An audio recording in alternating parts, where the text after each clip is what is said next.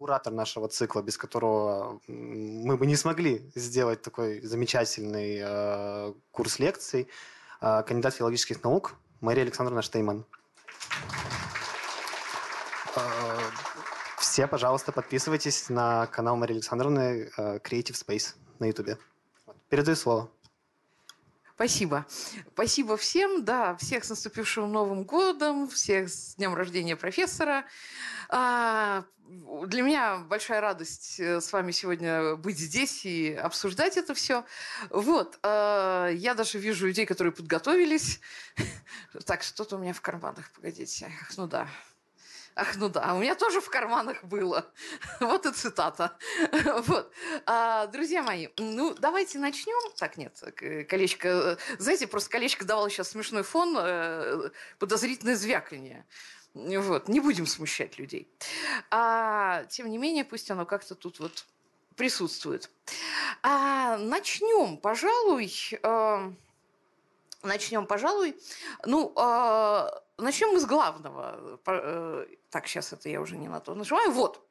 А, из интересного. Мы с вами знаем, или вот только сейчас узнаем, что а, Британия выпускает в оборот монету, э, именно сегодня, в день рождения Толкина, а, с его символикой. Причем про него сказано, что он и писатель, а, и поэт, и ученый. И это все абсолютная правда. Ну и прекрасная надпись на ребре монеты, которая сама по себе прямо очень вдохновляет. Отдадим должное пиарщикам а, королевской семьи. Это не является пропагандой пиарщиков королевской семьи и Толкина. А, да, еще очень важная тема. Все, что я говорю, не является пропагандой чего бы то ни было. А, это раз. А, и что-то еще нужно сказать во-вторых. Мы не говорим о политике, мы говорим о Толкине. Толкине. Пожалуйста, попробуем это сделать. А, ну что ж, еще очень важный момент. Я хочу э, с колоссальной радостью а, показать книгу не только на экране, но эту книгу я оставляю Ельцин-центру. А, это а, сборник, э, который называется... Минуточку. Собственно, написано «Творчество Толкина в историко-литературном контексте». Это материалы международной конференции. Год назад Буквально с 13 по 16 января а, проходила большая международная конференция а, в а, Институте мировой литературы Российской академии наук и Высшей школе экономики, посвященная Толкину. И я имею честь быть одним из организаторов, и вот меньше, чем через год, что тоже уникально, вышла книга. Значит, это не просто книга. Здесь э, действительно это первое академическое издание на русском языке э, исследовательских текстов, э, текстов, посвященных Толкину. То есть это все выверено, все цитаты выверены. Это как бы э, не это не фанфик, хотя в фанфиках нет ничего плохого. Это именно вот прям научная работа. Оставляю, теперь в Екатеринбурге тоже будет.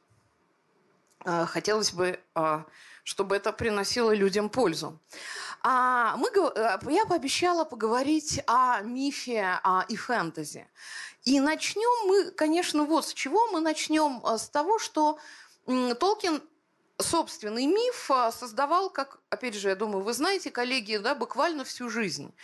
И а, для меня важно это совпадение, что он в 2014 году э, начинает постепенно да, открывать дорогу вот этим образом, который у, у него были давно. И э, вот он пишет книгу утраченных сказаний, потом а в 26-м а, наброски мифологии, потом повесть о Сильмарилах. И, кстати, а, вот эту повесть о Сильмарилах он-то и хотел предложить издательству Аллена Данвин, когда а, «Хоббит» стал мега успешной книгой. Да? То есть они выпустили «Хоббита», зри... читатели, вот зрители оговорились, стали требовать продолжения, и а, Толкин предложил им а, Квенту Сильмариллиан. Издатель прочитал, упал в обморок, сказал, а м, попроще, а что-нибудь э, понятней. Толкин сказал, хорошо, сейчас я переделаю. И с этого момента начинается а, «Властелин колец». И вот это очень важно, если вы откроете только не фильм, знаете, все познается в сравнении. И пока не появились, прости господи, кольца власти, Марсана считала своим святым долгом пнуть а, несчастного Питера Джексона. А теперь я понимаю, что нет, я не должна пинать Питера Джексона, потому что это, это талантливое авторское кино. По сравнению, ну, если у нас, э, давайте так, у нас есть организаторы, они нам скажут, когда я выбьюсь из графика, потому что у меня очень много материала. Да, а, ага, я поняла, вот так мне покажут, да? Угу, хорошо. Вот. А, так вот, Сквент и Сильмариллиан. А, когда вы откроете книгу перечитать, вы обнаружите очень интересную вещь. А именно, Толкин как бы... Он потом, естественно, отредактировал, но он пишет как бы немножко на ощупь. Он пишет... Знаете, сейчас, я же обещала все дисклеймеры. Э, в контексте происходящих событий я обнаружила, что Толкин становится актуальным с каждым днем. И актуальным не по сюжету, не по тексту, а по именно, вот я сейчас сформулирую, ощущению, что мы вовлечены в то, чем мы не управляем. Да, как бы события происходят нами. И это очень тяжело, и с этим ничего невозможно поделать. И вот, как, и вот тут я поняла, что Толкин испытывал то же самое. И вот э, если вы будете перечи, перечитывать начало, вот не м- долгожданное угощение, а вот все разговоры, вы поймете вот этих первых глав, вы как раз очень четко это почувствуете и поймете, что э, Толкин понимал, извините за тавтологию, что все непросто, и это в какой-то момент может просто стать поддержкой. Правда, это может стать поддержкой. Понимание, что он проходил тем же путем до нас – а, кстати, да, вот э, он принимал участие в Первой мировой как связист. Ну, это, собственно, вам рассказывал, я думаю, Константин до меня э, про биографию. Недаром мы начали с биографии. Вот. Э, и вот все в целом, и его травматичный опыт, и его, напротив, опыт позитивный, радостный, и его встреча с Эдит, и его упражнения в создании языков – и, наконец, то, что один из друзей, погибших в Первой мировой, буквально, вы знаете об этом тоже, незадолго до смерти таки написал, дай бог тебе, а, Рональд, сказать то, что не сказал я. Да, сказать за меня буквально. И то, что Толкин э, всегда печалился, что нет собственной мифологии у Англии, э, он не брал в, в расчет Киплинга, который активно ее создавал. Мы сейчас об аутентичной мифологии. И вот это знаменитое его желание создать мифологию для Англии, вот это все, оно работает. И мы посмотрим, как. И вот Арда, опять же, до, после меня будет прекрасный Михаил, который вам расскажет о том, как устроена география Средиземья. Он знает про это приблизительно все. А, так вот, даже если мы просто посмотрим на биографию, на географию, на вот эту картину мира, мы, в принципе, увидим что Толкин ориентируется во многом на старшую Эдду.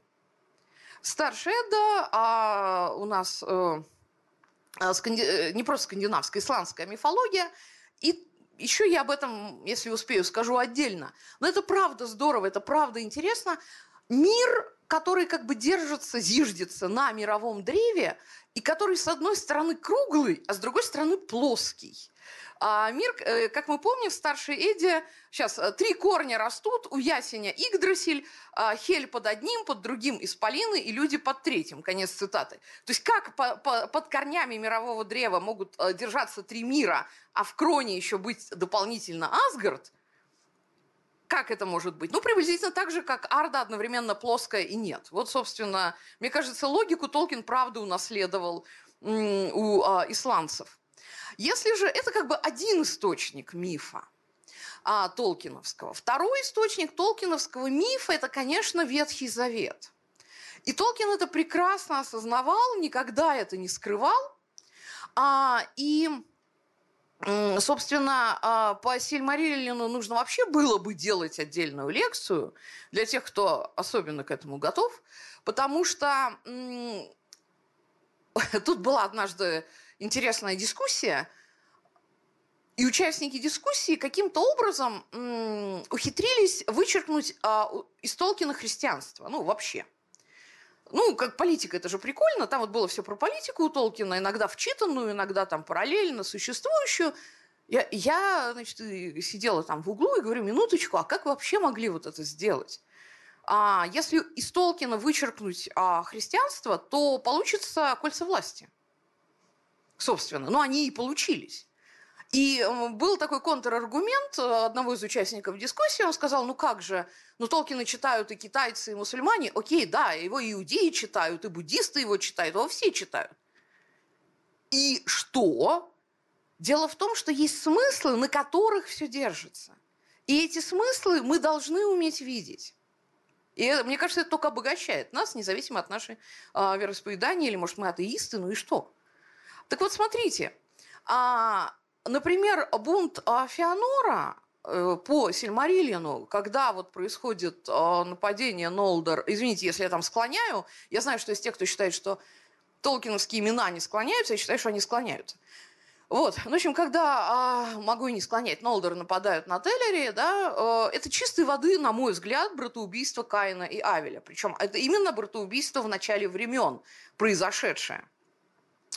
А с Нуминором, Атлантидой и Великим потопом, опять же, ситуация известна. Во-первых, параллель очевидна. Во-вторых, а в письмах и в разговорах, и это все зафиксировано, Толкин признавался прямым текстом, что у, у него есть сон, который его преследует. А, о гибели мира, что над миром поднимается огромная волна и захлестывает. Причем, если верить Кристоферу, которого мы уже не спросим, к сожалению, а Кристофер э, заявлял, что да, он таки этот сон унаследовал, то есть это вообще какой-то фамильный сон. Ну, оставим это за скобками, пока что обратим внимание, что а, с одной стороны, да, это очень напоминает миф об Атлантиде, а с другой стороны, это еще больше, на мой взгляд, напоминает а, как раз не миф об Атлантиде, а миф о Великом потопе, ибо в основе этого мифа, вспоминаем, если тему Великого потопа, да, а, прегрешения, которые как перевесили чашу а, весов склонили как это настолько, что уже ничего изменить было нельзя. С Нуминором при, происходит приблизительно то же самое. Да? То есть совершено было совершено недопустимое действие. Другое дело, что тут очень много вопросов, но э, про это, если останется время, уже поговорим за скобками. Мне важно было показать эту параллель, и мы будем постепенно э, двигаться дальше. Два древа. Вот это вот вообще удивительная штука. Опять же, два древа Сильмарилов – а, Сильмариллиана, точнее, предшественники Сильмарилов непосредственно. Напоминаю, да, древо а, как бы освещаю э, прообраз Солнца и древо прообраз Луны, но мы-то с вами понимаем, что если мы смотрим на систему мировых архетипов, то мы, конечно, видим два древа рая. Мы помним про древо э, познания добра и зла. Я только напомню, что там еще росло древо вечной жизни. Да, вот эти два древа, это принципиально два древа рая, вот они, да, у Толкина, они существуют. Сейчас я вас еще немножко удивлю, хочется мне верить. Сейчас, секундочку. Я параллельно отслеживаю количество файлов, э, количество видео, чтобы мне... Да, я думаю, что как раз есть. Смотрите. А если мы смотрим на древо жизни по Толкину слева – и, например, на красивую такую чеканочку в городе Цфате справа мы как-то не можем не найти нечто общее. Да? Цфат – родина учителей каббалистов а, в иудаизме. Ну и центр вообще. Да? Мы сейчас не берем а, New Age и как бы тему маркетинга, мы просто смотрим на параллели. А вот вам, пожалуйста, ну слева это просто красивый рисунок Толкина, справа два древа, которые украшают Московскую хоральную синагогу изнутри, например. Вот это крупнее. А, а теперь, пожалуйста, рисунок Толкина «Врата Мории», да? И слева обложка книги «Зоар» 1558 года издания. Как это в таких случаях говорится, совпадение? Не думаю. То есть, еще раз, а, мы не говорим сейчас о прямых заимствованиях. Мы говорим о параллелях и вот э, о том, как этот архетип двух древ проявляется вряд ли вне зависимости от желания Толкина. Если мы вспомним маленькое лирическое отступление, если мы вспомним о инклингов, куда помимо Толкина входил а Чарльз, э, Клайв Льюис, ну это понятно, Чарльз Уильямс, Оуэн Барфилд. Если мы вспомним их научные и не только научные интересы, мы поймем, что а, как бы мир а, толкиновской авторской мифологии несколько сложнее, чем мы привыкли о нем думать. Хотя бы по той причине, что само объединение инклингов а, отличалось а, удивительным такой, удивительной такой щедростью. Они делились идеями. Да? Это не является пропагандой идей инклингов и, и оксфордских пабов в особенности. Да? Мы помним, что они собирались пре, преимущественно в двух пабах. Один паб – это uh, The Eagle and the Child, другой The Lamp and the Flag, там через площадь, собственно, где они делились этими идеями. Ну и не только, сейчас еще об этом поговорим. А, Белое древо Мордора. Давайте мы продолжаем, вот как я начала с Игдрасиля мирового древа, э, вполне кросс-культурного символа, как я показала вам два древа э, библейских, вот у нас еще одна интерпретация мирового древа, которая и древо Гондора, и Нимлад, собственно, исходный, и а, рисунок а, как бы в память о, о белом древе уже Нуминора, да, который у Арагорна – ну и на самом деле, я забыла добавить фотографию, существует реальный прототип вот этого а, древа Гондора, который Толкин видел постоянно а, в, в Оксфорде, в колледже. Посмотрим теперь на а, ис, вот эти On Fairy Stories, да, знаменитую его а, книгу, эссе точнее, на основе лекции, которую он прочитал в 1939 году в университете Святого Эндрю – а, и у меня есть такие маленькие, ну это не очень раритеты, просто интересная история. Вот у меня одно издание на английском The Monsters and the Critics, где это не первая публикация а, его эссе, но тем не менее она есть на, она есть в оригинале. Сейчас мы как-нибудь так вот сделаем. О, красота. Вот, а второй точно раритет. Это 91 -го года издание – а, Толкин, лист работы Мелкина и другие волшебные сказки, а, где как раз в переводе Сергея Кошелева дается вот это э, эссе.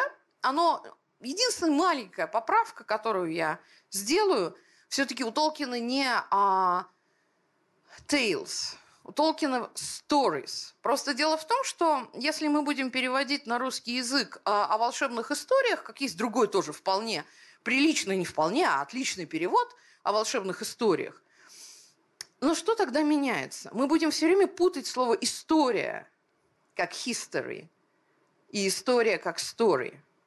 Поэтому а, для нас, а, мне кажется, чуть более а, спокойнее будет переводить сказками, хотя это не сказки. Толкин тоже делает, э, он проводит разницу между tales и story. Ну, ничего страшного. И вот Тут мы начинаем копать глубже и смотреть на понятие мифа.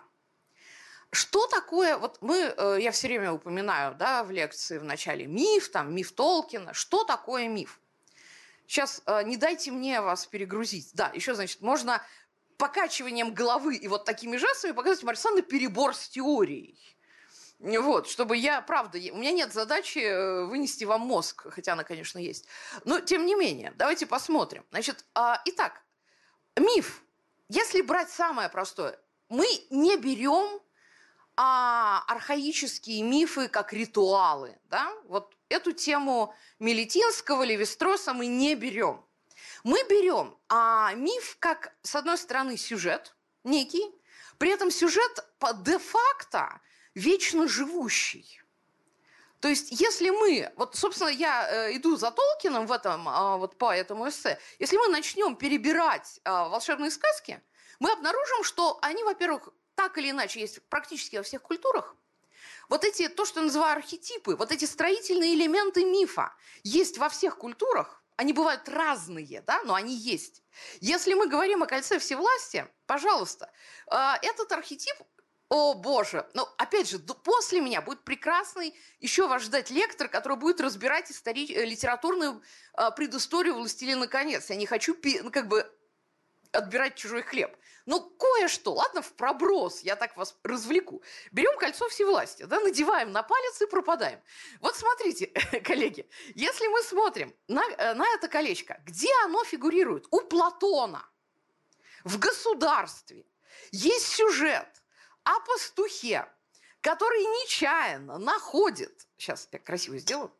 О, вот, гипнотизируем аудиторию, которую нечаянно находит это самое колечко, которое, внимание, делает его невидимым. И начинает творить всякие безобразия, пока не получает э, по шапке. Э, это было краткое содержание эпизода из «Государства Платона». Если, если вас интересует более полный разбор, то он таки есть. А в журнале «Полития» я, у меня есть публикация научная о метафоре власти, где я сравниваю кольцо всевластия и железный трон. Можно погуглить и найти. Вот там я уже без иронии э, эту всю тему цитирую. Но тем не менее, да, Платон. Окей, вы скажете, Мария не хотим Платона. Отлично, скажу я. Тогда берем старшую Эдду.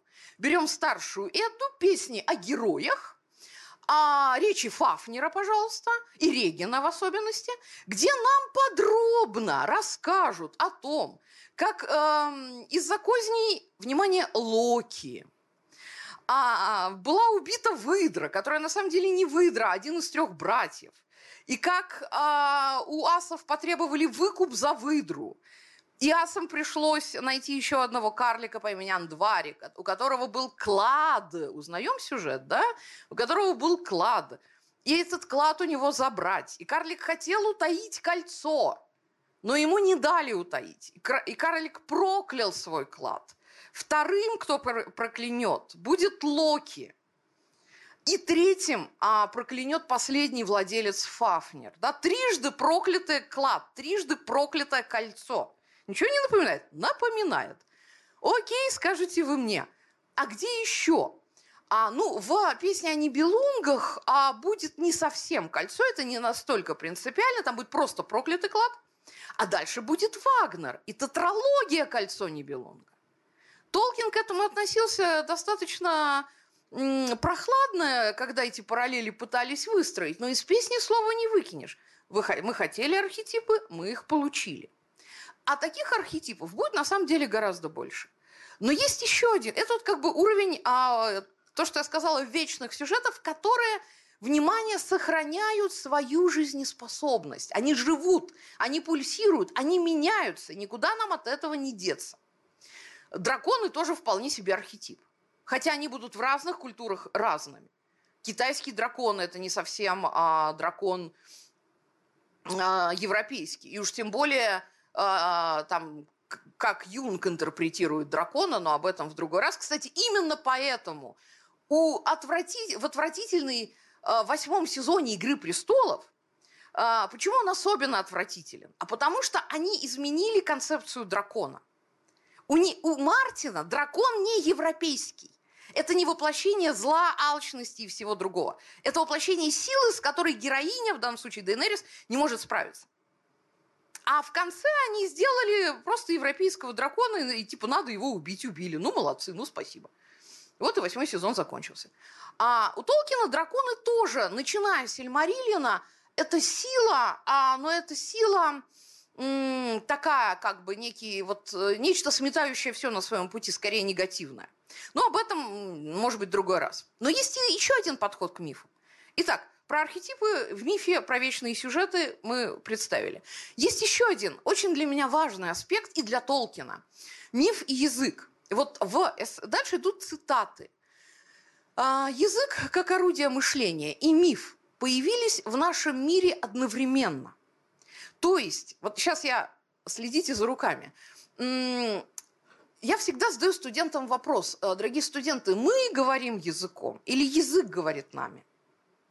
Потому что в зависимости от выбора э, как бы слов, э, речей, от, в зависимости от называния каких-то явлений, мы формируем к этим явлениям отношения. Или, например, а другой э, что-нибудь попроще, скажем, загадки. Этнографы вам скажут, что загадки вообще не относились к детской, как бы, к детским фольклору. Загадки загадывали взрослые для взрослых. Как раз зимними вечерами это все фиксируется неоднократно, было зафиксировано этнографами. В деревнях собирались и загадывали загадки. Причем очень интересно, от человека, то есть сначала начинали загадывать то, что касалось человека, там глаза, волосы, всякое такое, до постепенно через э, мир вещей до Вселенной, так как они ее понимали. Если это не миф, то что тогда? Но это параллельно игра слов. Окей, а, пожалуйста, а, другая сфера. Единственное из трех Евангелий, из четырех, а, то есть три Евангелия у нас написано на арамейском, одно на греческом. Евангелие от Анны которое начинается «в начале было слово». Но мы прекрасно помним, что в оригинале там стоит слово «логос», которое абсолютно многозначно. Вот вам язык, мышление и вот эти истины, которые существуют вне зависимости от столетий. А, внезапно Фауст, да, в периоде Пастернака, когда Фауст пытается перевести Евангелие, он застревает на немецкий, застревает на первой строчке, да, читает. Вначале было слово, с первых строк загадка, так ли понял я намек? Ведь я так высоко не ставлю слово, слово я ключевое от себя добавим, чтобы думать, что оно всему основа. Вначале мысль была, вот перевод. Он ближе этот стих передает. Подумаю, однако, чтобы сразу не погубить работу первой фразой. Могла ли мысль в создании жизни вдохнуть? Была вначале сила, вот в чем суть. Но после небольшого колебания я отклоняю это толкование. Я был опять, как вижу, с толку сбит. Вначале было дело, миф гласит. Э, ведь я оговорилась, стих гласит. И дальше мы знаем, что вот эта идея о западной цивилизации, что сначала мы очень много делаем, а потом думаем, как это все разгрести, вот этот, вот это вот, э, если это не архетип, то что тогда? Вот это потом использует Шпенглер, да, в «Закате Европы», где он противопоставляет где он, э, точнее, он, да, против, противопоставляет Запад и Восток и называет западную цивилизацию фаустианской. Вот вам, пожалуйста, к вопросу о мифе, языке и словах. А что же говорит Толкин? Он говорит, что любое заклинание можно рассматривать как часть речи в грамматике мифа. То есть с того момента, как мы а, осознали, что есть слово зеленый, там тяжелый, легкий, жидкий, твердый, мы, с одной стороны, атрибутировали какие-то явления, но с другой стороны, мы получили возможность эти явления менять. То есть камень может стать легким, если мы этого захотим. Да, то есть вот что такое заклинание, это все цитата в периоде Сергея Кошелева. А, вот что такое а, часть речи в грамматике мифа. То есть, грубо говоря, если мы, ой, если мы а, очень сильно упрощаем то получается, что а, переназывая явления, мы меняем их суть. Ну, кстати, если уж совсем просто, то, пожалуйста, а кто у нас продолжатель Толкина? Вот как раз где а, э, имя, называние обладает магической силой. Урсула Легуин, волшебник земноморья, да? Вот, пожалуйста, там про то же самое. Да, в общем-то, а архаика у нас до сих пор сохраняется. Мы по-русски говорим, как тебя зовут, зовут они. То есть мы не просим узнать твое истинное имя. А английский осталось what is your name? То есть как твое имя, а не как тебя зовут. И вот об этом Толкин тоже говорит, что а, вот эти все вещи, они сохраняются, может быть, стертые, но они есть. Давайте дальше а, говорит он, человеческое мышление, породившее прилагательный, продолжает он свою мысль, породило и волшебство. Если мы можем отделить зелень от травы, голубизну от неба, мы уже в какой-то степени обладаем волшебной силой. И в нас пробуждается желание использовать эту силу в мирах, лежащих за пределами нашего сознания.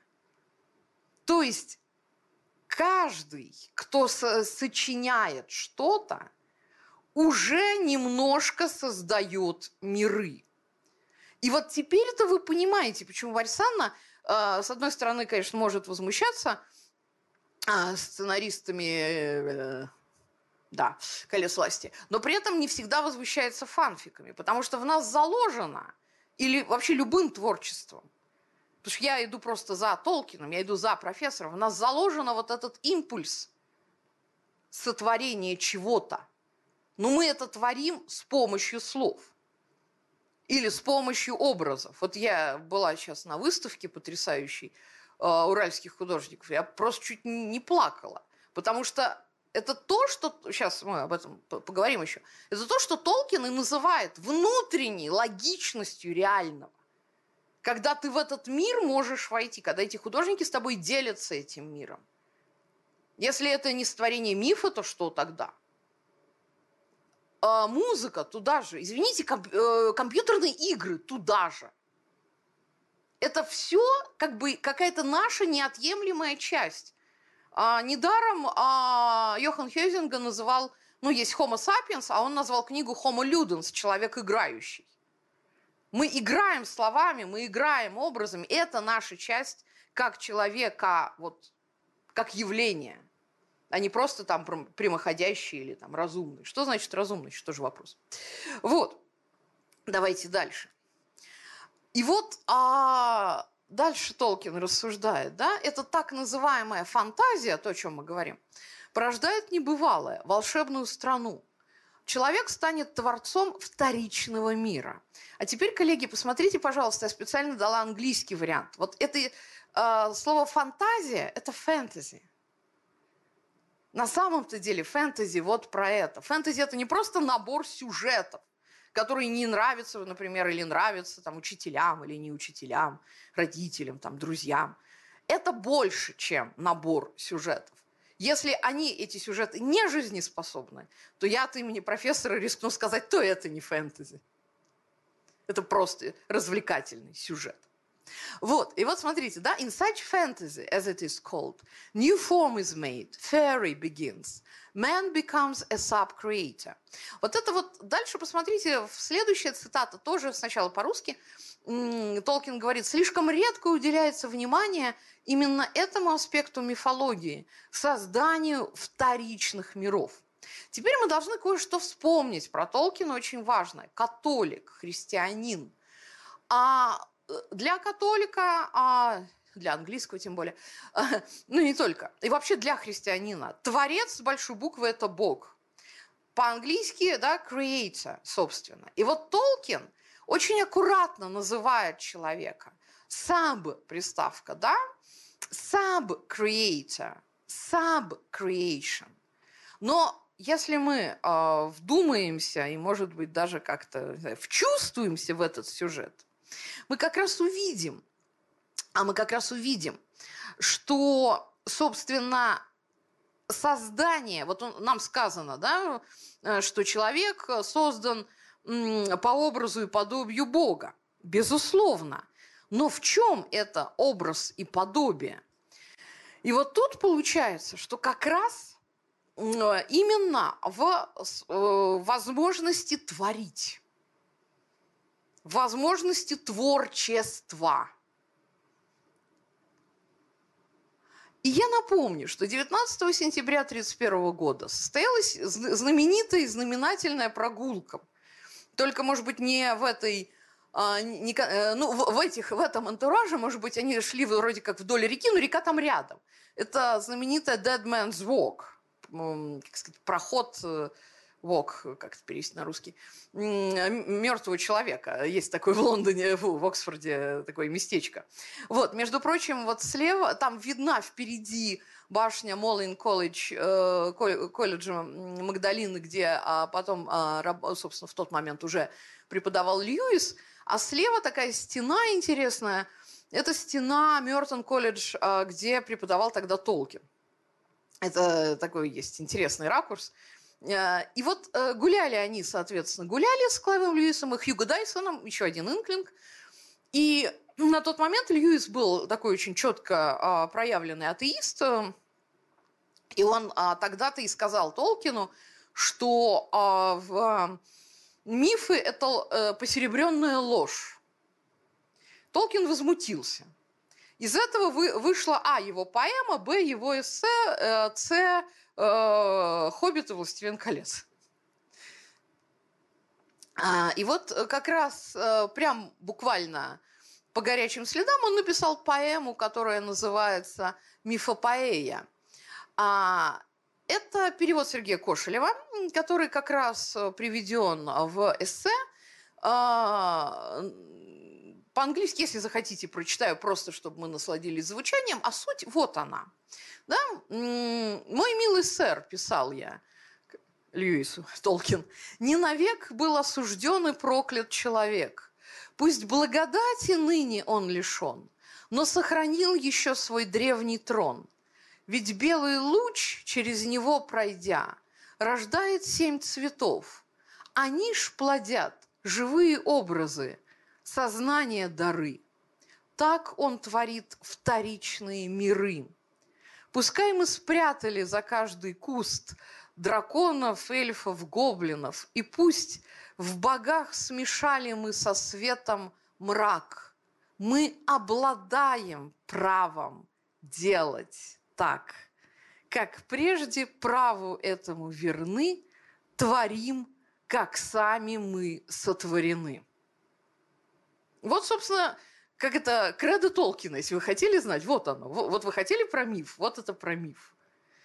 А и понятно, что когда а, вот он говорит, да, не навек был осужден и проклят человек, а, вот, да, то есть даже грехопадение не может отобрать у человека право, возможность творить свои миры. По-моему, это хорошая новость для нас всех. А, у меня вопрос к уважаемой аудитории. Я вас не перегрузила теорией? Если нет, хотите кусочек на английском? Просто уж больно там красиво. А, читаю. The heart of man is not compound of lies, but draws some wisdom from the only wise and still recalls him. Though no longer estranged, man is not wholly lost, nor wholly changed. Disgraced he may be, yet is not dethroned, and keeps the rags of lordship once he owned. His world dominion by creative act, not his to worship the great artifact.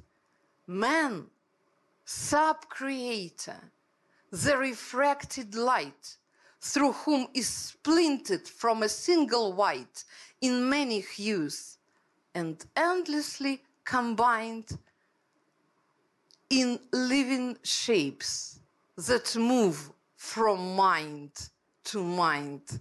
Вот эти не просто у Кошелева, да, живые образы сознания дары, а эти, это не просто, это не сознание дары, это образы, которые двигаются от сознания к сознанию. И мы снова возвращаемся к моему вопросу. Мы говорим языком или язык говорит нами? Мы изучаем миф или миф использует нас, чтобы как бы двигаться от человека к человеку?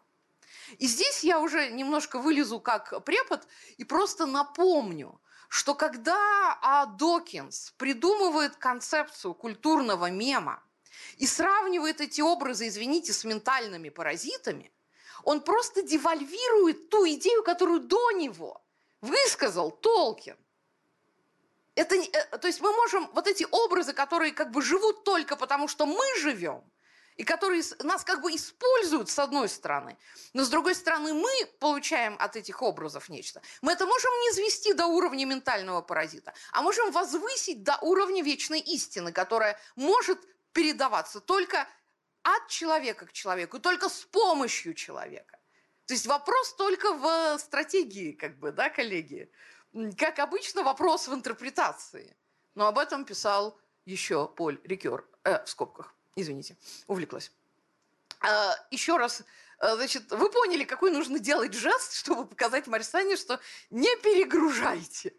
А, дальше, друзья мои, давайте посмотрим дальше. И вот то, что, о чем мы говорили, да, у Кошелева, пускай мы спрятали за каждый куст драконов, эльфов, гоблинов.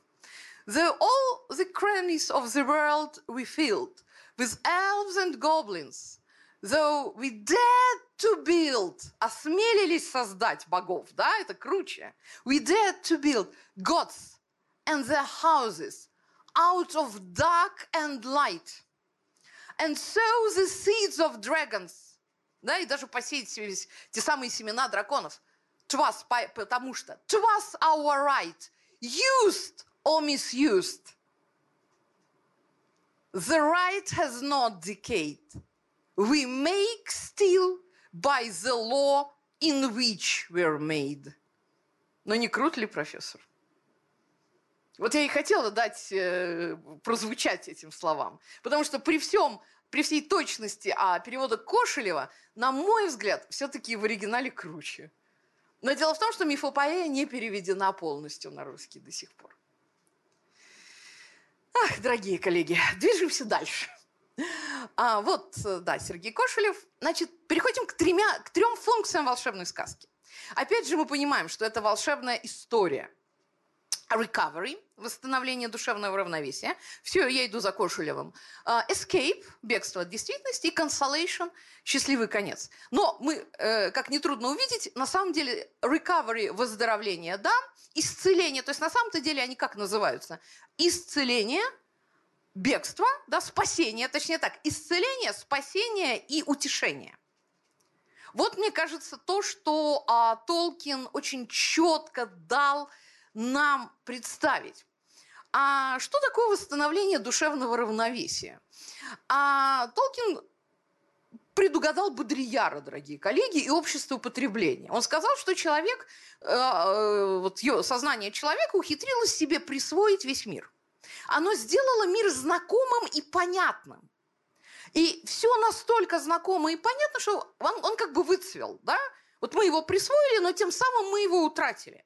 Грубо говоря, сейчас было особенно, э, надо было чуть раньше, ну ничего. Грубо говоря, наше стремление фотографироваться – это на самом деле попытка присвоения реальности. Мы, более того, это попытка присвоить себе и пространство, и время – это, собственно, то, чего так хотел Фауст, за что Фауст продал душу. Остановись мгновение. И вот Толкин считает, что с помощью вот создания вот собственного мифа мы как бы заново возвращаем самим себе возможность удивляться миру. Если мы друг другу, ну вот просто вот, пожалуйста, вот галерея рядом, смотрите, какой чудесный мир на картинах художников. Ведь они рисуют то, что, ну вот я первый раз в Екатеринбурге, но то, что э, э, вы видите все время, но какой он может быть страшный, волшебный, вдохновляющий, пугающий, воодушевляющий, радующий, разный. Это про то же самое на самом-то деле. А даже если написать слова наоборот, э, и то мы как-то взбодримся, да, то есть любая игра вот с этим миром, любая попытка вот э, создать нечто свое, оно возвращает нам мир, который вокруг нас. То есть на самом-то деле с помощью фэнтези мы узнаем наш собственный мир заново. Помимо всего прочего, поздравляю, вы только что узнали основную функцию фэнтези. Вот. Теперь вы знаете, что отвечать, когда вам говорят, что фэнтези это плохо. Ну, есть у меня похожая лекция, да не лекция, а разговор на портале «Постнаука» давний. Вот мы приблизительно об этом же говорим. А дальше. Эскапизм. О, да, давайте, давайте поговорим об эскапизме, как это плохо. Фу, какие нехорошие любители фэнтези, они только хотят избежать от проблем, в то время как нужно окунуться по уши и сдохнуть в этих проблемах, глядя им в глаза. Извините, вырвалось. Вот. Друзья мои, но все же немножко по-другому. А, во-первых, Толкин проводит разницу. И кто, как не он, эту разницу хорошо понимал и чувствовал, да? что есть а, э, существенное различие между бегством дезертира с поля боя и бегством пленника из темницы. Кстати, как только мы слышим словосочетание бегства пленника из темницы, мы немедленно вспоминаем Платона и его пещеру. Ты увяз в матрице Нео задолго до э, уже siblings, или как их там, Вачовски, э, мы видим, что Толкин писал ровно о том же самом. И это один момент. А второй момент, он как раз говорит, что, в общем, если посмотреть по сторонам, то весь наш окружающий мир, как он выражается, желая, вызывает желание бежать от созданных нашими же руками уродств. И то есть, с одной стороны, он не снимает самого себя и со всего человечества ответственности за то, что мы делаем, а с другой стороны, он нам не отказывает в праве убежать чтобы передохнуть, не передохнуть. О, все, вот вам игра слов. Значит, если э, выбор между ультрарациональностью и эскапизмом, это выбор между передохнуть и передохнуть. Благодаря вам только что придумала такой, извините, каламбур. Но это правда, это правда. Мы не можем жить в постоянном напряжении. Нам обязательно нужно выйти куда-то, чтобы там выдохнуть. И потом вернуться и дальше иметь дело вот с этими созданными нашими руками и так далее по тексту. Толкин отстаивает это право. И для него как раз эскапизм – это важнейшая функция и фэнтези, и мифа как такового. И э, более того, он связывает это как раз с утешением, со счастливым концом. Потому что со счастливым концом все тоже не так просто. Это не тот хэппи-энд, который приляпан к любому голливудскому там сюжету. Это немножко про другое. Это счастливый конец, коллеги, вопреки ожиданиям вопреки ожиданиям, а не потому, что так точно будет. С чего мы начали? Когда Толкин... Ведь когда Толкин писал «Властелина колец», он не знал, чем все кончится. Да, длилась Вторая мировая. Он не знал, чем все кончится. Он э, Кристоферу писал на войну эти черновики, да, отсылал эти письма. Ничегошеньки он не знал. И вот эта надежда на чудо вопреки – это очень мощная вещь. А, и это он связывал как раз с понятием F-катастрофы. Не катастрофы, когда всему конец, а вот этому неожиданному резкому повороту к, к радости и к свету, вопреки всему тому, что нас окружает. Вот он говорит, хорошая волшебная сказка тем и отличается – что о каких бы невероятных и ужасных событиях и приключениях она не рассказывала, когда наступает кульминация, и у детей, и у взрослых одинаково перехватывает дыхание, сильнее бьется сердце, а на глаза наворачиваются слезы. Вот это не, про, не совсем про Голливуд, это про что-то принципиально другое. А, в принципе, знаете, я бы вам рекомендовала... Вот если вы хотите... Это уже немножко похоже на мистерию. Толкин знал толк в мистериях, будучи католиком. Вот. Если вы хотите испытать вот нечто похожее, вот только обязательно, умоляю, не читайте, пожалуйста, э, краткого пересказа. Пол Геллика, Томасина. Вот no spoilers, just teasers. Вот согласитесь, во-первых, без слез читать невозможно, во-вторых, ты до последнего не знаешь, чем все кончится. Это очень мощная вещь, я... но, внимание, триггеры, рыдать будете, слабонервным не знаю, не рекомендую, э, кому еще не надо рекомендовать, не знаю, детям, хотя это детская книжка. Да вы понимаете, просто мы же, э, когда мы пытаемся редактировать э, вот книжки, чтобы детей не, не огорчить, мы на самом деле... Это мое частное мнение, не является пропагандой книжек и литературы. Вот, а мы на самом деле их лишаем возможности быть готовым к переживаниям. Потому что они все равно будут их подстерегать. Что бы мы ни хотели. Как бы мы ни хотели их отградить ровно от всего, они все равно будут. И, они, и когда дети, которые огражденные от переживаний, оказываются внутри вот некоего события, внутри некой там драмы, они могут не понять, как реагировать, у них не было опыта. А литература, мы снова возвращаемся к фэнтези, она дает опыт, который ты можешь приобрести путем не погружения в ужасы, а чтения о них. Вот вхождение в этот саб, э, вот то, что называется sub-creation, вторичное творение. То, что Толкин называл secondary world, вторичный мир, который, да, вызывает эту самую вторичную веру в себя – но, но при этом любой человек прекрасно понимает, что это не происходит на самом деле. Хотя когда он внутри, ему это кажется. Вот. Так мне представляется, да? В таких сказках, говорит он, когда наступает неожиданный поворот событий, ткань повествования словно взрывается, наружу устремляется сияние. Ну вот прям, да, вот как раз про то, буквально про то самое, как мне повторюсь, это кажется. Давайте посмотрим дальше. И, естественно, а, когда Толкин задумывается и рассуждает дальше об F-катастрофе, и вот об этом внезапном повороте – он, собственно, конечно, вспоминает Евангелие воскресения Христа. Ибо оно не благодаря, а вопреки. И ученикам, если мы как бы заглянем в этот сюжет, а, ученикам было очень страшно, потому что сначала у них все было хорошо, а потом Иисуса казнили, он четко умер, их преследуют, куды бечь непонятно, соответственно, один вообще сбежал в Британию, как мы знаем, благодаря чему появилась э, Гластонбери. Вот. По одной из версий именно он унес, э, Иосиф Ремофийский, если что, э, унес Святой Грааль. Ну, это так, к слову. Вот. Об этом, кстати, раз, любил рассуждать Чарльз Вильямс. Ну, точно не сегодня поговорим. А, так вот, получается, что вот евангельский сюжет, если мы его воспринимаем не то, что как э, задача с известным ответом, да, то, что переживается и происходит, то тогда, да, это действительно э, в основе вот этот свет благой вести, если мы следуем за Толкином.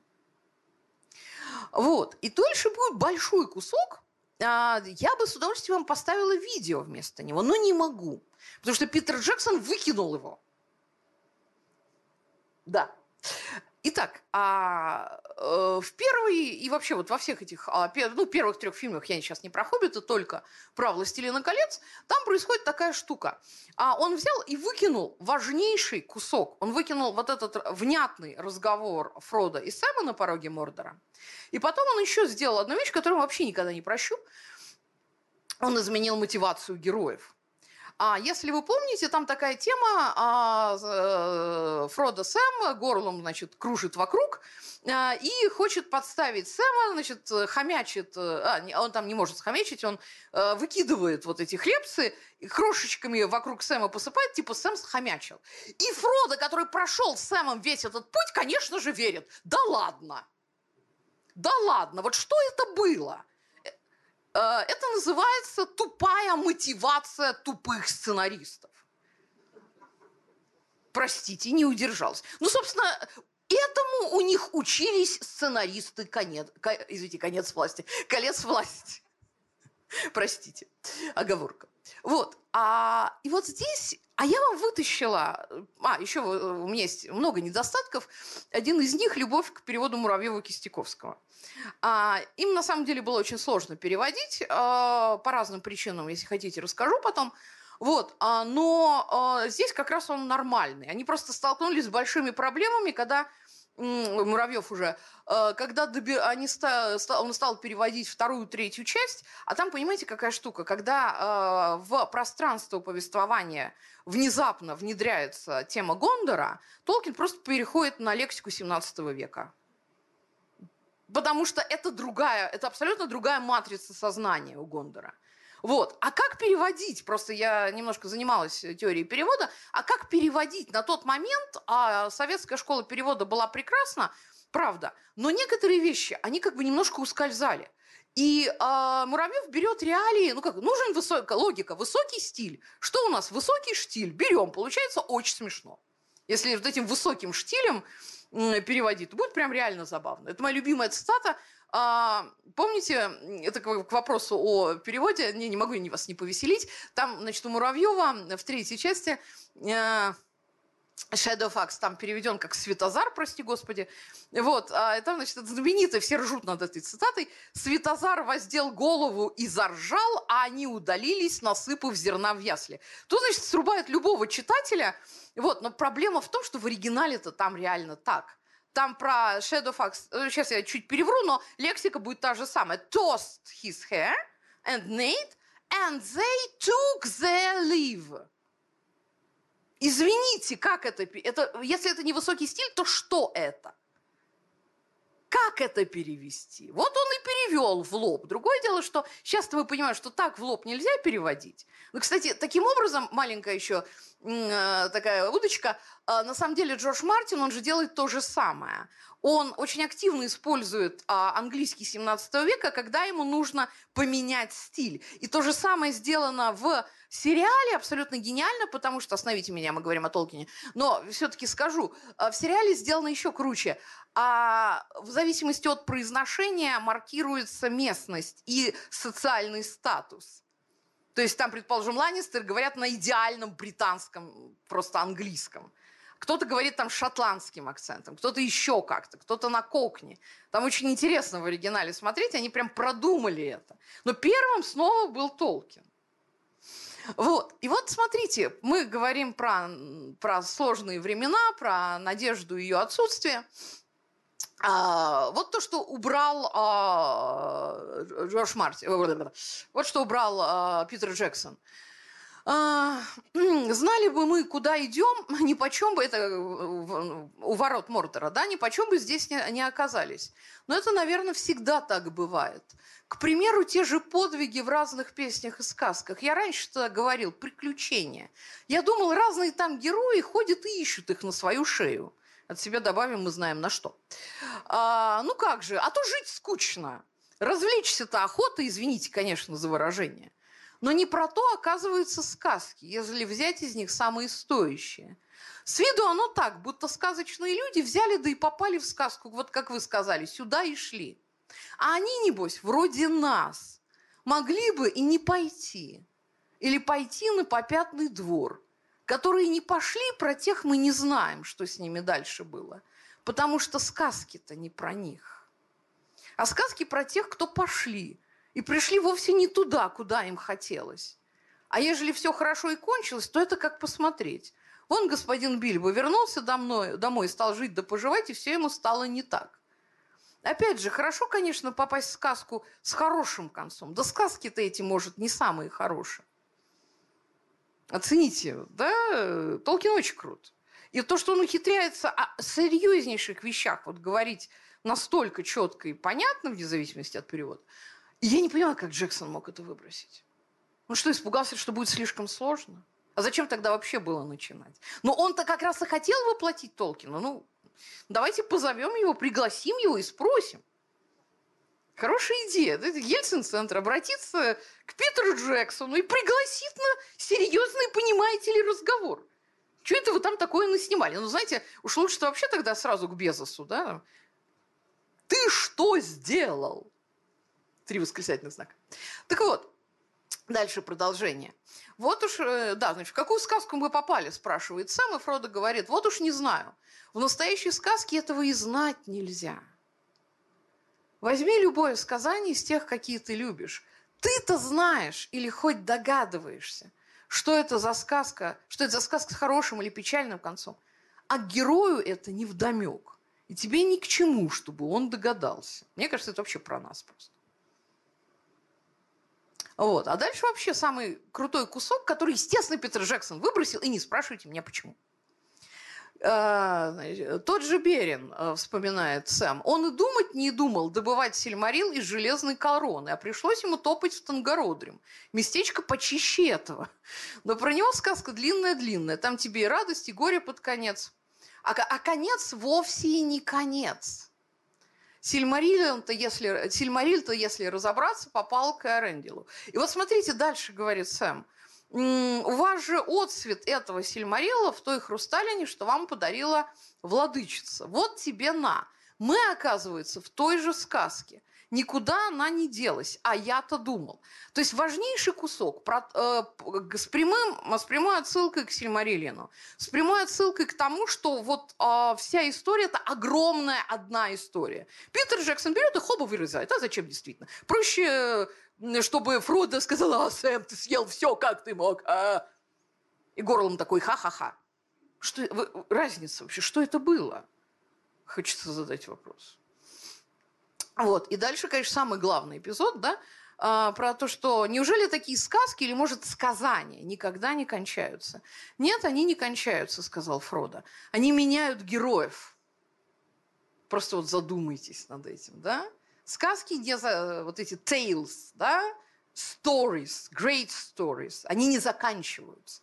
Они меняют героев. Те приходят и уходят, совершив свое. И мы тоже раньше или позже уйдем, похоже, что раньше. Ну, там у них все кончилось хорошо, но Фродо-то и Сэму было непонятно, чем все кончится. Ну вот. Так, а, дорогие коллеги, сколько у нас осталось времени, да? Чуть 10 минут? Да ладно. Так, что мне делать? Боже мой, боже мой. У меня еще много всего. Так, значит, что у меня есть? Значит, а у меня есть два видео. Сейчас, минутку, я присяду. Значит, у меня есть два видео для вас. А, три видео, боже мой, четыре видео. Нет, четырех нет, только три. Но они все короткие, я думаю, мы, может быть, даже успеем. Да, значит, мы не поговорили ни про Биовульфа э, поподробнее, ни про старшую Эдду. Но если вы наберете, например, там в поисковике там... А, вы знаете что? А я думаю вот что. Я просто передам, а, например, через организаторов какой-то списочек литературы чтобы вы могли просто посмотреть и заодно таким образом подготовиться, подготовиться к лекции про литературную предысторию. Но, в общем, много всего пропускаем. А, и сейчас, значит, давайте так. Про Галю поговорим. Мы хотим про Галю. Отлично. Значит, сейчас тогда мы сделаем вот что. Подождите секундочку, пока ничего не надо включать. Давайте посмотрим на Галю поподробнее. Значит, а в чем а, как бы специфика всей этой истории с Галадриэль? А, актеров нужно хорошо выбирать, вот в чем специфика. Вот, а, в том, что потрясающая вот идея, а может ли супер а, светлое эльфийское сознание вдруг а, перевоплотиться во что-то другое, Толкин говорит, что в принципе может. Но не потому, что а вот с Галадриэль вообще интересная история. Так, сейчас, Галадриэль я скажу, когда будет видео, и потом будет э, еще одно и все. Значит, а в чем суть истории с Галадриэлью? В том, что, напоминаю, Сильмариллиан, она, когда Феонор, значит, произнес свою клятву, и вот э, все они отправились добывать Сильмарила обратно, э, от, э, значит, отбирать у Маргота, пошли за своим, я бы сказала, вот, Проблема в том, что Сильмарилы на самом деле Феонору не принадлежали, потому что свет дерев, свет древ – это свет вот воистину нездешний. А он его что делал? Он его тоже попытался присвоить. Откуда вся эта тема началась, да? Это очень важно. А что касается Галадриэля, она клятвы это не произносила, поэтому она не проклята, поэтому она осталась как бы на этой земле, вплоть до Третьей эпохи. Но она захотела – страну для себя одной, где она бы правила сама. Вот это почти дословная цитата из Сильмариллиана. Вот поэтому как бы мироздание, что называется, говоря современным языком, ее испытывает, приведя к ней Фрода с колечком. Да, тут не вопрос про э, girls power и вот эту вот всю, извините, чушь в данном, в данном случае, абсолютная чушь, то, что сделали создатели э, «Колец власти». Они, они рассказали свою версию чего-то. А, маленькая деталь. Кстати, вот в этой книге я об этом подробно пишу. Знаете, в чем проблема? У них прав на Сильмариллиан-то нету. У Амазона есть права на Хоббита, Властелин колец. Окей, а во «Властелине колец» есть тоненькие appendixes, да, вот эти вот приложения. То есть, вы понимаете, у них, они берут приложения, у них кончаются воображение приблизительно на второй странице, и, э, как бы и сознание, попытка, как бы Толкин им все объяснил, но это нужно понимать Толкин. Они говорят, нет, сейчас мы, сейчас, да, допишем, сейчас все будет. Вот как э, с Фродо Сэмом, да, у Джексона. Сейчас допишем, сейчас все будет. И дальше несется какая-то чушь. И смысл меняется. И вот это, почему такие рейтинги, как бы они с ними не боролись? Любой зритель увидит, нет этой внутренней логичности реального. Неважно, фанат зритель «Властелина колец», не фанат. Рассыпается сюжет, к сожалению. И все. Поэтому, если вы хотите, чтобы сюжет не рассыпался, то я могу вам показать, напомнить этот разговор. А, там 4 минуты, и потом еще будет 2 на самое завершение. А на русском или на английском напоминать? Друзья мои, это хороший пример тому, что было дописано, там не целиком Толкин, если кто-то хорошо помнит, там некоторые вещи изменены, но суть, по крайней мере, сохранилась. Потому что почему она заявляет Галадриэль, что она прошла испытание? А она, вы, выбирая между вот этой Квин, которую она себе представила, она выбирает себя. Потому что как бы в чем смысл кольца? Оно лишает тебя как бы самости, оно лишает, лишает тебя тебя самого. Да, и ты просто становишься продолжением вот этой суперпауэр. Вот. А здесь по-другому. И Галадриэль, вот, вот то, что началось в Сильмариллиане, когда она захотела вот этого управлять, да, вот все заканчивается здесь, конечно, называется вот на наших глазах, вот в этом эпизоде. Вот это пример хорошей работы с сюжетом. И даже, что они нам что-то дописали чуть-чуть капельку, окей, это, по крайней мере, вот эту внутреннюю логику реального толкиновскую, хотя бы она не нарушает. Прониклись ли вы этим? И теперь совсем на сладкое, пожалуйста, сейчас а, я посмотрю. Ой, там много всего. Сейчас я очень быстро все это переключу. О, вот. Значит, пожалуйста, сейчас, а, когда я дам сигнал, нужно будет только включить запись, которая называется «Толкин». Значит, друзья мои, это то самое заклинание. И совсем под занавес. А, сейчас будет а, короткая, а, короткий э, эпизод, и дальше будут несколько постскриптумов, и мы закончим.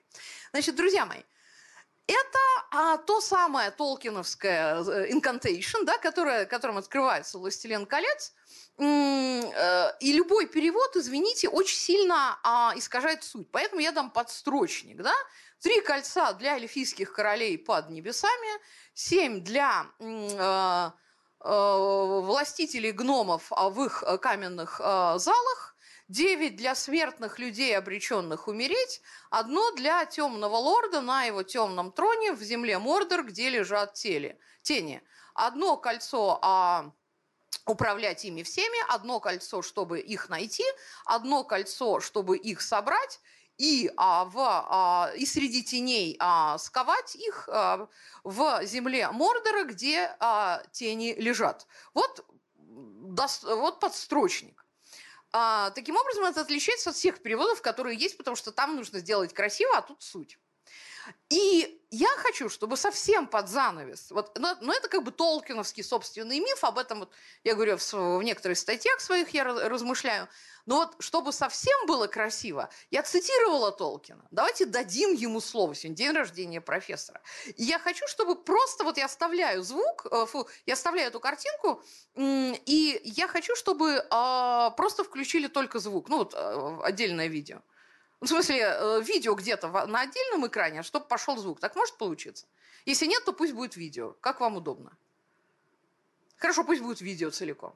Тогда стоп. Значит, э, по-русски, э, по-русски, по-английски. Nine re, uh, three rings for the elven kings under the sky. Seven for the dwarf lords in their halls of stone. Nine for mortal men doomed to die. One for the dark lord on his dark throne in the land of Mordor where the shadows lie. One ring to rule them, rule them all, one ring to find them, one ring to bring them all, and in the shadows, там, in the darkness, тут ошибочка, in the darkness bind them, in the land of Mordor, where the shadows lie. Теперь, пожалуйста, обратите внимание, когда услышите, что Толкин где-то произносит R, а где-то нет. Вот Мордор он произносит прям с немецким акцентом. Не удивляйтесь этому. Пожалуйста, можно включить, можно даже свет не выключать, только чтобы... Э, ага, прошу. I cannot read the fiery letters, said Frodo in a quavering voice. Это кусочек э, из, no, это кусочек из текста, ничего страшного. Letters are Elvish, an ancient mode, the language that of Mordor, which I will not utter here. This in the common tongue is what is said, close enough. One ring to rule them all, one ring to find them, one ring to bring them all, in the darkness bind them. It is only two lines of a verse long known in elven lore. Three rings for the elven kings under the sky, seven for the dwarf lords in their halls of stone, nine for mortal men doomed to die, one for the dark lord on his dark throne in the land of Mordor where the shadows lie. One ring to rule them all, one ring to find them, one ring to bring them all, and in the darkness bind them in the land of Mordor where the shadows lie. Спасибо, можно вернуть презентацию. А, и, вы, и вот тут-то мы в исполнении Толкина понимаем какая-то мощь в этом заклинании, которое он же сам и придумал, вокруг которого он выстроил собственный мир. Там же очень интересно, что «Властелин колец» а, уперся а в какой-то момент, вот сюжет, в то, сколько должно быть колец. Потому что одно кольцо из «Хоббита», оно и понятно, что с ним. Но это как бы, в общем, сюжет застрял на этом этапе. И вот когда Толкин придумал, что этих колец несколько, а вот это, которое «The One», и которая The Great, которая The Most Powerful, и вот это вот все. Вот тогда у него дальше сюжет стал развиваться. То есть вы понимаете, что с помощью этого заклинания он просто продолжил собственный мир. Вот такая история. И в качестве двух а, э, постскриптумов, да, знаменитая фраза из а, а, эссе, да, фантазия – это право человека, да, fantasy remains a human right. Вот, э, я, я всячески поддерживаю, что право на фэнтези, да, это наше право. А, и второй постскриптум, э, вот как раз один из пабов, то самый знаменитый оксфордский, о том, что сказки, они же вот великие истории, там в оригинале Great Tales, да, вот эти великие истории никогда по-настоящему не кончаются. Спасибо за внимание. Спасибо. Спасибо. Вот. Собственно, это, как вы понимаете, QR-код э, для канала Creative Space. Welcome, там много видео. И такой же канал есть на, в Телеграме, тоже подписывайтесь. Можно с этим что-то интересное поделать.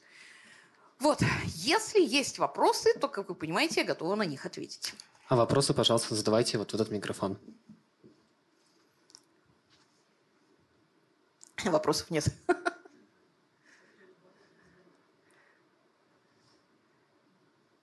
Прям вообще нет. Ну ладно. Ну, а, да, пожалуйста. А вы могли бы чуть-чуть рассказать о связи все-таки идей Юнга с э, идеями Толкиена? Как, как вообще два этих мыслителя, представителя культуры пересекались?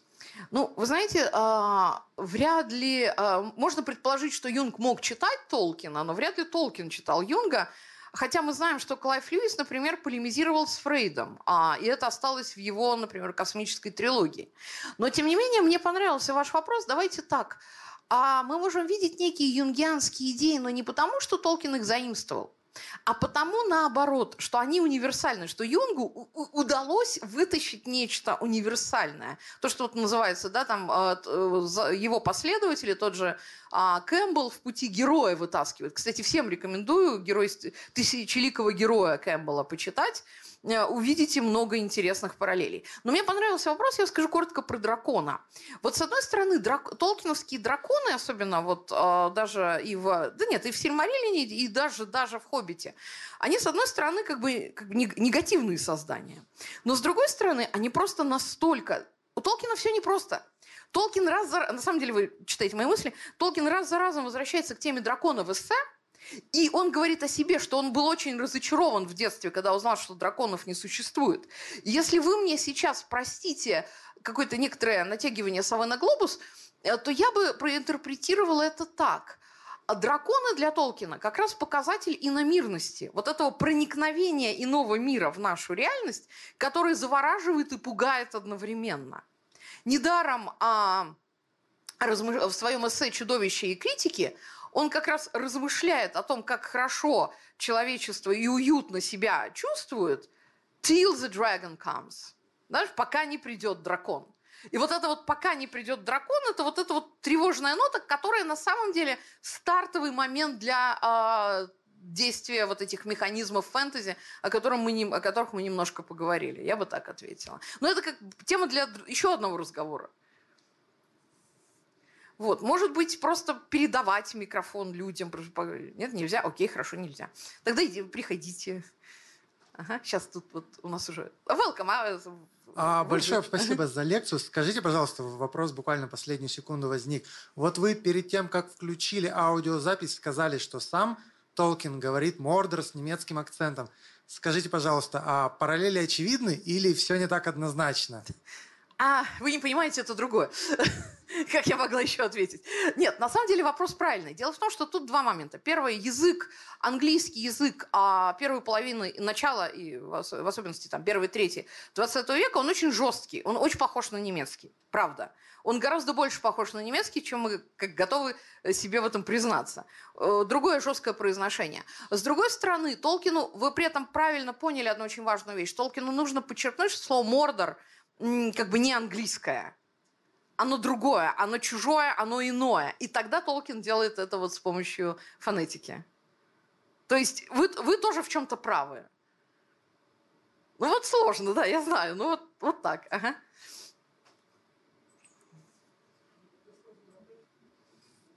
Спасибо большое за лекцию. Можно Спасибо. два вопроса. Вот э, первый. А, какой перевод «Властелина колец» вы считаете самым удачным? И э, есть ли вообще по-настоящему удачный перевод? Или мы его еще ждем? И второй вопрос. Э, у Джорджа Мартина мы видим много подмигиваний Толкину и его произведениям, но между ними э, идет еще и дискуссия, то есть Джордж Мартин дискутирует с Толкином. Можете э, описать, по каким вот основным э, линиям, по каким темам они ага. дискутируют? Давайте, э, спасибо огромное за поддержку и за вопросы. Значит, а, э, на второй, ответ, на второй вопрос будет очень простой ответ. Это тема отдельного разговора. На самом деле, правда, ну, это хорошо бы поговорить. Э, я думаю так. Сейчас коротко отвечу. Э, дело в том, что Джорджу Мартину очень удобно спорить с Толкином, потому что Толкин ему ответить не может. А, но а, в целом, вы знаете, основную претензию Джорджа Мартина в том, что орки у Толкина плохие. Вообще тема орков – это отдельная тема, потому что Толкин сам не очень понимал, как с этой темой работать. И а, он сам себе иногда противоречил в более поздних комментариях.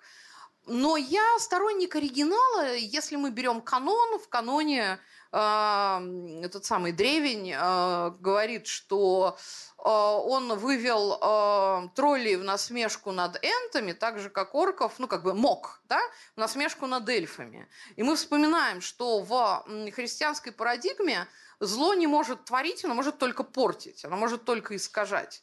И э, это как бы концепция Толкина. Концепция Мартина э, абсолютно другая. У него э, все приблизительно... Там дело в том, что у Мартина не христианский подход от слова совсем и никак. Это смесь а, такого дуализма, такого немножко манихейства, с одной стороны, и с другой стороны рацио, рациональности. И вот из этой безумной смеси рождаются абсолютно другие концепции, но при этом Мартин продолжает спорить с Толкином. Это было вкратце. А что касается переводов. Вы знаете, а, ну смотрите, есть перевод а, Муравьева-Кистяковского, есть перевод Григорьева-Грушевского, есть перевод а, Карик Каменкович, правильно, а, из основных. Все они по-своему хороши, по-своему плохи. Поэтому, если вас интересует любой перевод, читайте тот, который вам, вас раздражает меньше всего. Вот правильного перевода нет. Вот просто нет. Я вам единственное хочу вас как бы взбодрить а, следующей идеей. Самое лучшее – это попробовать услышать, что говорил сам Толкин. Когда я а, первый раз дотянулась, да, а, наконец добралась, до а, оригинала, я знала английский, ну, раз во много хуже, чем сейчас. И я понимала приблизительно, ну, не треть, ну, половину, может, чуть больше. Был словарь. И вот я нарочно, как бы, я, ну, при этом сюжет я же знала в переводе. И вот я как бы продиралась через свое непонимание, но я вам скажу, Толкин, э, вот пространство «Властелина колец», оно очень дружелюбное. В том плане, что э, не понимаешь, но ты догадываешься. Но ты в какой-то момент ловишь эту магию. И не бойтесь, если вы плохо знаете английский, не бойтесь все равно читать в оригинале. Вы что-то почувствуете, вы просто э, пропустите начало. Вот до, а, вот э, до главы Shadows of the Past. Вот, вот просто э, вы ничего не потеряли. Вы уже знаете, что там было. Но чтобы поймать вот эту интонацию, попробуйте хоть чуть-чуть прочитать в оригинале. Правда, оно, оно цепляет, оно очень крутое. Вот как-то так, мне кажется. Вот.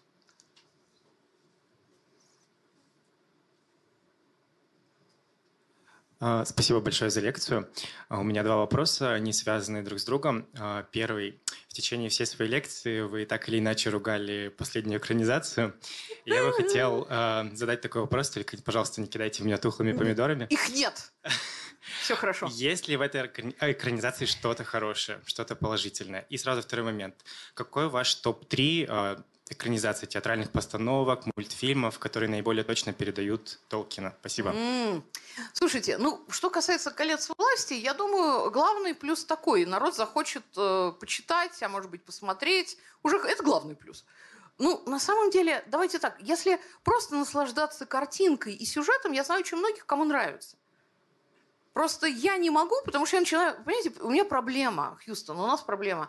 У меня проблема с э, кольцами власти. Я дико ржу я не могу не погрузиться, то есть я не могу получить удовольствие от картинки, э, чтобы погрузиться в этот мир, потому что ну, просто у меня истерика. Э, извините, с самых первых, вот э, с первой же серии, с этого разговора, значит, с условно братцем или с кем там, потому что чистой воды разговор с Вильгефортом из «Ведьмака», причем, ну, естественно, из Сапковского, про перепутать звезды с отражением пруда. У меня истерика, все, дальше смотреть не могу, потому что я не могу верить вот это вот secondary belief, да, вторичная вера, которая подразумевается внутри фэнтези, она как бы у меня не, не появляется. Я смеюсь. Ну, я то есть могу просто вот на, на уровне ха-ха, но я, собственно, так и пересматривала. Но мне просто жалко, э, что я не могу туда войти. Вот это мне обидно. Вот. Но это мое частное мнение. То есть, в принципе, ну там есть там бои, там, я не знаю, там есть махноногие, там есть эти два... Э, на самом деле, э, тема двух чуваков с какими-то э, крыльями в виде лосиных рогов, типа, здесь ходят махноногие, типа, где же, что это за мир, не знаю. И ушли. Мне кажется, это главное, это лучший эпизод из всего фильма. То есть, как бы, где мы, кто мы, почему здесь какие-то рога, не знаю, но здесь ходят махноногие. А, ну ладно. Типа, пойдем отсюда. И, все, и зрители тоже такие, ну мы пошли, пожалуй, от греха языка. Ну, нас же предупредили, нам все показали уж. Ну вот. Э, но это мое честное мнение, то есть я не заставляю не любить кольца власти. И вот. Я просто апеллирую к разуму. Вот. А, а, а, а топ-3, слушайте, ну смотрите, а, сейчас скажу. Самый лучший а, ну, самая лучшая экранизация это Питер Джексон. И а, если вы посмотрите дополнительные материалы, вы увидите, что это просто люди, которые ну вот упахивались, да, они делали все, чтобы у них это получилось. Они верили в то, что они делают. И как бы Марисана дальше не ругалась, я не могу это вычеркнуть. Потому что они искренне в этом были внутри. И Вига Мортенсон, и вся вот эта вот э, компания, потому что они были внутри этого. Все, вот ничего не могу поделать. Это было, точка. Никуда не деться. Вот.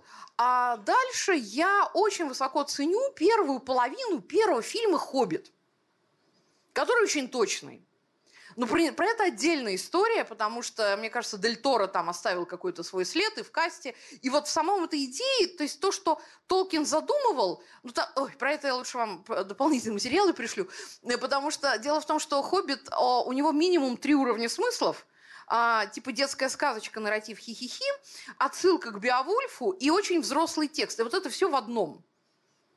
Он, в этом плане «Хоббит» проще и при этом гораздо сложнее. Это челлендж. Вот, поэтому в детстве, ну не в детстве, когда я прочитал «Властелин колец», мне «Хоббит» не зашел, потому что «Властелин колец» всерьез, а «Хоббит» он вроде как не всерьез. А Толкин с нами так играет, это очень сложно понять на самом деле. Вот, но вот там есть, в фильме, там как раз вот эта идея, как четко и круто а от э, гномов, которые ща мы тут э, побьем посуду, вот дальше вот этот вот э, толкиновский сюжет про, э, что там, бей э, тарелки, да, и вот это все, до э, «Одинокой горы», как меняются и лица гномов, как там все меняется, как он переключается от сюжета «Здрасте, мы пришли скандинавские гномы, сейчас пиво выпьем».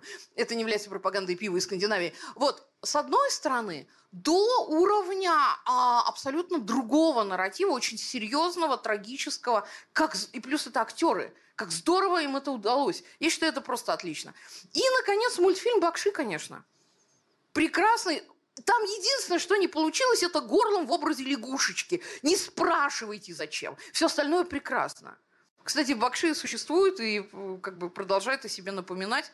Я считаю, что это лучше. Ну, конечно, у нас есть четвертый э, под звездочкой абсолютно э, фриковый такой андеграундный советский э, телеспектакль. Вот, а Дон Таск, но то есть меня это шокировало, я помню, когда я э, в детстве это увидела. Но опять же шокировало тем, что я не могла понять, а вы нам что рассказываете? Понимаете, есть такое понятие, то есть вы знаете, я думаю, э, особенно технари, э, про сопротивление материала. Вот у Тол, про Толкина это очень четко видно. Есть сопротивление материала. И фэнтези тоже может сопротивляться. Вот. Если это как бы последнее на сладкое, все. Значит, э, лучше, мой любимый пример сопротивления нарратива. Вы это можете в два клика найти. Питер Джексон не хотел снимать эпизод с уничтожением кольца. Вы знаете об этом? Не хотел. Вот это вот в роковой расселине Радруин нет. У него в конце, вы, это, это есть видео, я уж не стала его доставать, и не надо, это душераздирающее зрелище. А, там у него по задумке Помните, Арагорн как-то со странным лицом куда-то бежит. Помните, вот у ворот Мордора, да, в фильме? Какой-то свет откуда-то, откуда из Мордора, да, что это было? Вот, какой-то свет, и Арагорн такой сложный, на сложных щах такой, типа, что это? А он должен был драться с Сауроном. Извините, что я по-русски произношу это имя. А Саурон должен прийти в светозарном облике красавца Люцифера. То, что Саурон этот облик утратил сразу после э, конца Нуминора, э, Питера Джексона не волновало вообще. Дальше было снято ужасное видео этого, этой дуэли, с позволения сказать. Просто отвратительное. А это был предпоследний день съемок. А в последний день Серкис уже должен был улетать, который горлом. Вот я считаю, это мое частное мнение, что в эту ночь Джексону приснился профессор. И что-то ему такое сказал, потому что на следующий день Джексон, подскочив как ужаленный, заставил на хромаке снять полностью эпизод, который, естественно, нормальный. Ну, потому что в противном случае был бы уничтожен весь фильм. К вопросу о сопротивлении материала. Вот как-то так. То есть я за то, чтобы все-таки... То есть я не против Безоса, не против э, фанфиков. Но как бы будет круто, если все-таки помимо денег люди будут книжки, что ли, читать. Как-то, как пытаться понять вот эту, еще раз повторюсь, внутреннюю логичность реального.